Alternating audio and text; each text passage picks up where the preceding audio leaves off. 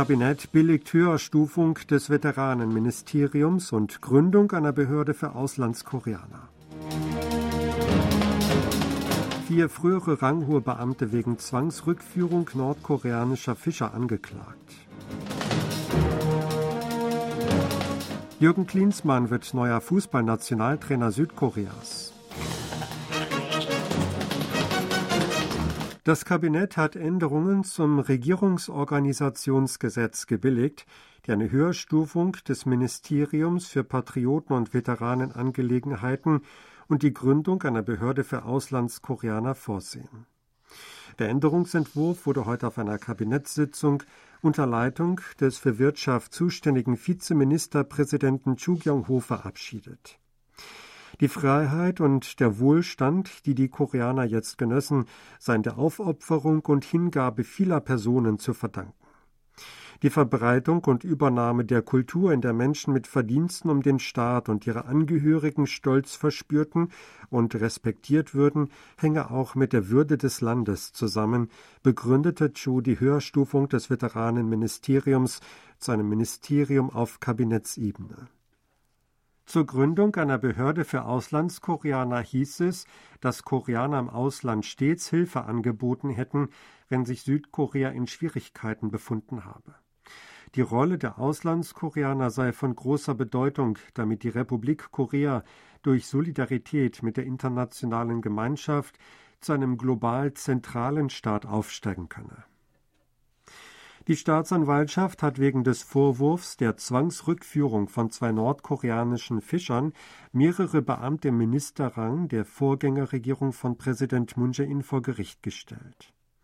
Die Staatsanwaltschaft Seoul Zentral klagte am Dienstag vor allem wegen des Verdachts auf Missbrauch der Amtsgewalt den ehemaligen nationalen Sicherheitsberater Chong Eung und den früheren präsidialen Stabschef No Young-min an. Auch wurden der frühere Geheimdienstchef So Hun und der ehemalige Vereinigungsminister Kim Yon-chol angeklagt. Ihnen wird vorgeworfen, Beamte der zuständigen Behörden eine nicht verpflichtende Arbeit ausführen zu lassen, um im November 2019 zwei geflüchtete nordkoreanische Fischer wider ihren Willen nach Nordkorea zurückzuschicken. Die Fischer hatten im Verdacht gestanden, vor ihrer Flucht 16 Kollegen getötet zu haben. Die Angeklagten stehen auch im Verdacht, die Fischer an der Wahrnehmung ihres Rechts gehindert zu haben, sich gemäß südkoreanischen Gesetzen und Verfahren vor Gericht zu verantworten. Ein südkoreanisches Rüstungsunternehmen verhandelt mit dem US-Verteidigungsministerium über Munitionslieferungen. Seines Wissens seien entsprechende Verhandlungen im Gange, sagte der Sprecher des Verteidigungsministeriums in Seoul, John Ha-gyu, am Dienstag vor der Presse. Er war nach der Position des Ministeriums zur vom ukrainischen Botschafter in Südkorea unterbreiteten Bitte gefragt worden, Gespräche mit dem Verteidigungsministerium oder der Wehrbeschaffungsbehörde über mögliche Waffenlieferungen an die Ukraine zu führen. Wie verlautete, befinde sich ein Verhandlungsteam des Pentagons derzeit in Südkorea mit einem Rüstungsunternehmen, das Artilleriegeschosse herstellt, in Exportverhandlungen. Die USA hatten zuvor Munition aus Südkorea importiert, um angesichts der Knappheit infolge der Ukraine-Unterstützung Munitionsbestände sicherzustellen. Wie verlautete, berate sich Washington nun mit Seoul über die Einfuhr von Munition aus Südkorea zur Unterstützung der Ukraine.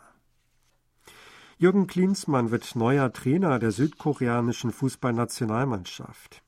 Das gab der koreanische Fußballverband KFA am Montag bekannt.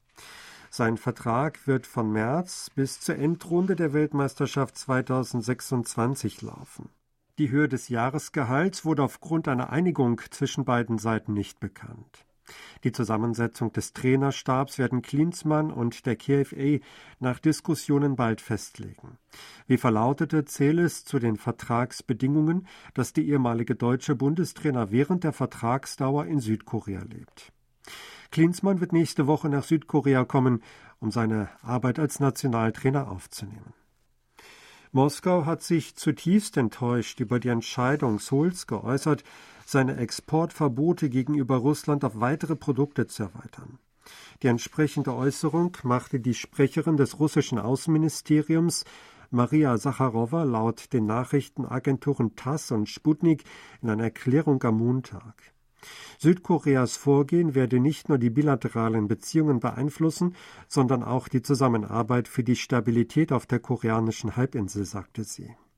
Das südkoreanische Industrieministerium hat am 24. Februar bekannt gegeben, die Liste der Artikel, für deren Export nach Russland und Belarus eine Regierungsgenehmigung erforderlich ist, von 57 auf 798 zu erweitern.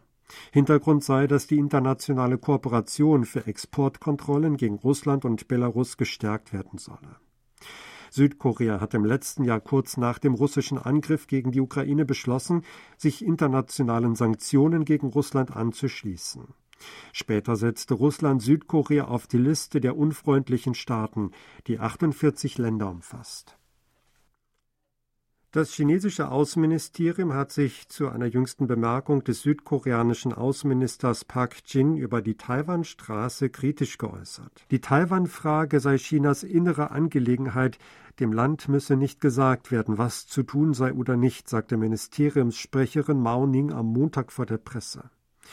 Wenn die Republik Korea Frieden und Stabilität auf der koreanischen Halbinsel schützen wolle, müsse sie Chinas Souveränität und territoriale Integrität respektieren, dem Ein-China-Prinzip folgen und in der Taiwan-Frage besonnen vorgehen, forderte sie. Park hat in einem letzte Woche veröffentlichten Interview mit CNN in Bezug auf die Taiwan-Frage gesagt, Südkorea sei gegen eine einseitige und gewaltsame Änderung des Status quo. In diesem Sinne müsse Südkorea Frieden und Stabilität auf der koreanischen Halbinsel aufrechterhalten, falls etwas in der Taiwanstraße passiere. Denn dies könne direkte Auswirkungen auf Südkorea haben, so der südkoreanische Außenminister. Ein Betreuungsprogramm für Grundschulkinder wird probeweise durchgeführt, in dessen Rahmen eine morgendliche und abendliche Betreuung sowie nachschulische Programme angeboten werden.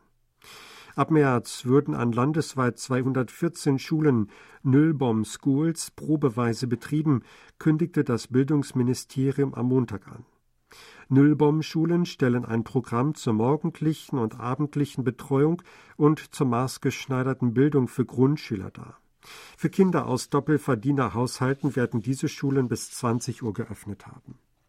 Getrennt davon werden Betreuungsstützpunkte eingerichtet, die Schülern aus Schulen in der Umgebung Betreuungsdienste und nachschulische Programme anbieten werden. Angestellte in Südkorea haben im Jahr 2021 durchschnittlich 3,33 Millionen Won im Monat brutto verdient. Das Durchschnittsgehalt bei Großunternehmen war mehr als doppelt so hoch wie das Einkommen bei kleinen und mittleren Unternehmen. Entsprechende Daten veröffentlichte das Statistikamt am Dienstag.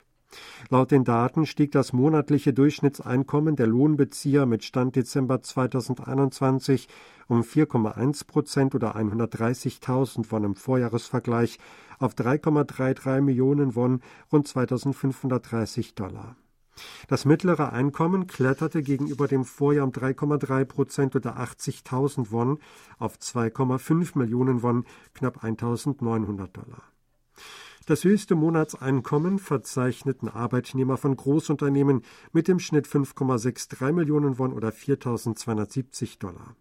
Das durchschnittliche Gehalt bei kleinen und mittleren Unternehmen betrug 2,66 Millionen Won oder 2018 Dollar und erreichte damit nicht einmal die Hälfte des Niveaus bei Großunternehmen. Nach Industriebereichen betrachtet lag die Finanz- und Versicherungsbranche mit 7,26 Millionen Won das zweite Jahr in Folge an der Spitze. Das Schlusslicht bildete die Hotellerie- und Gastronomiebranche mit 1,62 Millionen Won Durchschnittslohn, das sind 10.000 Won weniger als ein Jahr zuvor. Männer bekamen außerdem im Schnitt einen 1,5-fach höheren Lohn als Frauen.